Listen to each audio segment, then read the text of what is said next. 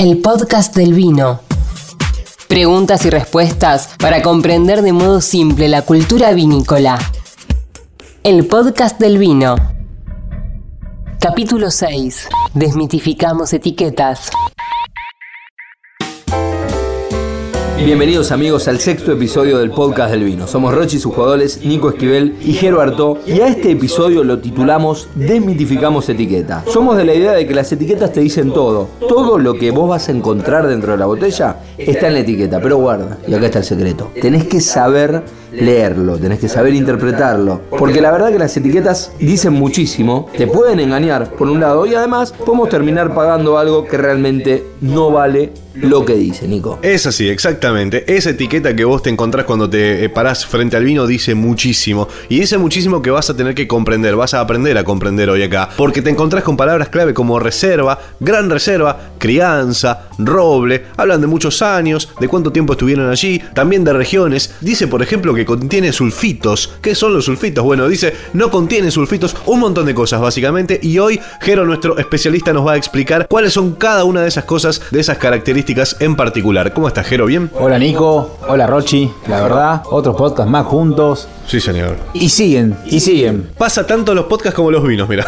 Totalmente. Bueno, acá es como que me- ustedes me quieren tirar a, a que me linchen las bodegas, a, a que, a que me linchen la- los departamentos de marketing y me digan, escuchame una cosa, vos sos el mago desenmascarado. Y capaz que sí. De la tele, El de el la que te cuenta el truco. El que nos contaba todos los trucos. Que te daba poco- bronca, pero lo mirabas igual. O sea, Sí. acá vos vas a dar bronca, pero la gente te va a querer igual. Te va a Bueno, querer igual. vamos, todo, todo sea por el oyente, ¿no? Por, por los que nos siguen y, los, y nos vienen siguiendo. Y por el amante del vino. Y sí, principalmente por los wine lovers. Ahí está. Pero fuera de joda, e- es realmente importante eh, encontrarte una botella y saber de qué se trata. Digo, porque está el marketing de las etiquetas, de que ahora llaman mucho la atención la- las diferentes eh, dibujos, gráficas que tienen. Pero evidentemente hay que aprender a, a leer una etiqueta y por eso te, te tenemos acá, básicamente. Primeramente hay que darle un aplauso a eh, todos los diseñadores gráficos Sí, que hacen estas etiquetas, que cambiaron eh, el mundo de la etiqueta, el- del mundo de la góndola. O sea, en la góndola antes era, la verdad, era aburrido eh, el, el mundo de la góndola. Eran todas iguales, letras grandes, etiquetas blancas. Y la etiqueta era grande. Sí. No era chica, corta, no, no, era grande. No había, no había colores. ocupaba mucho en, la, en la botella y el- el- el- la magia ¿no? De- del diseñador fue cambiándola. Hasta ahí, un 10. Sí, No. Totalmente. Bueno, ahora yo te digo a vos, consumidor, da vuelta a la etiqueta. O sea, gira la botella. La giro, tengo una gana mano. Ahí está. Giro la etiqueta y Parte me de empieza. atrás. eh, pero es una poesía. La contra, no la contra para vos, la contra etiqueta. La contraetiqueta. Claro, el saber, el conocer, hablamos de regiones. Sí. ¿Está? Bueno, primeramente, si compras un vino y escuchaste los podcasts anteriores, sabes más o menos la adaptabilidad a las regiones. Sí. ¿Está bien? Estamos hablando de la M de Malbec, la M de Mendoza, la S de San Juan, la S de Sira, así, por arriba. Pero por ejemplo, cuando dice reserva, ¿qué dice? ¿Qué me está indicando? Y reserva que es un vino que reposó en roble. No vamos a ir a la cantidad de meses que reposó, vamos Ok. o sea, ¿Y superficialmente. qué, qué le aporta haber reposado en roble a un vino? Y ese vino vos lo podés comprar y lo podés guardar. Claro. La potencia de guarda. A lo que voy. O sea, dice roble, dice pase por madera. Ojo, bueno acá no, no me quiero. ve, ustedes No, me están métete, llevando, métete. me están llevando a un, a un Sí, porque sé a dónde vas y a mí me lo explicaron, por ejemplo, en una degustación. Sí. Ya que se dice, cuando dice roble, Guarda, cuando dice roble, ¿pasó por madera o le tiraron roble? guarda. ¿Cómo sería tirarle roble para.? Te lo muestran en las bodegas, los famosos chips. El chip. Sí, el chip ¿Qué es como una viruta de, de roble, está bien, que se compra, viene en bolsas. Mira. es como la harina, Claro. en bolsones. Sí. Sí. Bien, entonces eso se hace eh, una infusión. Como un Bien- té. Bien lo que estoy contando. Se hace una infusión como un té. ¿Y qué hace? Da un poquito de estructura, un poquito de amabilidad en el paladar. Gusto a madera, básicamente. Ponele, al principio va a tener gusto a madera ese. O sea, seguramente habrá vinos que originalmente, por su reposo en barricas de roble, tienen ese sabor, pero hay otros con los que por ahí nosotros degustamos, saboreamos, que tienen un poco de magia. Volviendo a lo del principio, la etiqueta no miente. No. Si fue criado, te dice criado en madera. Si no te dice roble, no te dice criado en madera. Qué áspero el tema de roble solo. Dice roble solo, vos crees que estuvo criado en madera, pero en realidad Tiene gustito a ron. Bueno, ahora ya sabes esa diferenciación. Te paraste frente al vino en el supermercado, en tu vinoteca amiga, y ya sabes que hay una gran diferencia. Criado en roble o simplemente roble mientras Jero sigue viviendo vino. Pero, diferencia entre reserva y gran reserva. Bueno, reserva, o sea, diferencia en meses. No, ¿cuál es la diferencia? ¿Son los meses? Exactamente. Ok. Bien, muchas bodegas tienen un concepto, muchas bodegas tienen otro concepto, todas las bodegas tienen el mismo concepto y el consumidor tiene otro concepto. No los quiero marear, pero en sí, el reserva y el gran reserva, si ustedes lo quieren lo comprar para guardar y tomarlo a futuro, lo pueden hacer. Ok. Porque es una palabra que no se mancha.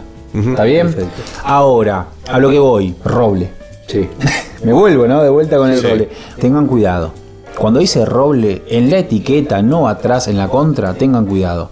Lo mejor, lo mejor, y para ir definiendo cómo comprar por etiqueta, es dar vuelta a la botella, muchachos. Bien, ahora. Chicas, chicos, o sea, den vuelta en la góndola, pídanle al vinotequero que les lea la contraetiqueta, léala ustedes, asesórense, más que nada, las regiones en la Argentina de vinificación, y si es de Luján de Cuyo, y si es de Maipú, si es Claro. de Salta, si es de Neuquén, de Río Negro, de Alto Ba- o sea, todo, todo, todo, todo. ¿Por qué? Porque ahí nos va, nos va a dar realmente el porqué del vino. Bien. Un merlot, y lo hablamos en, otro- en, en otros momentos, un merlot suave de zona baja no es lo mismo que un merlot de altura o un merlot de la Patagonia. O sea, hay que leer la contraetiqueta. No solo quedarse con el impacto de marketing de la etiqueta. Bien. Hay que dar vuelta al vino.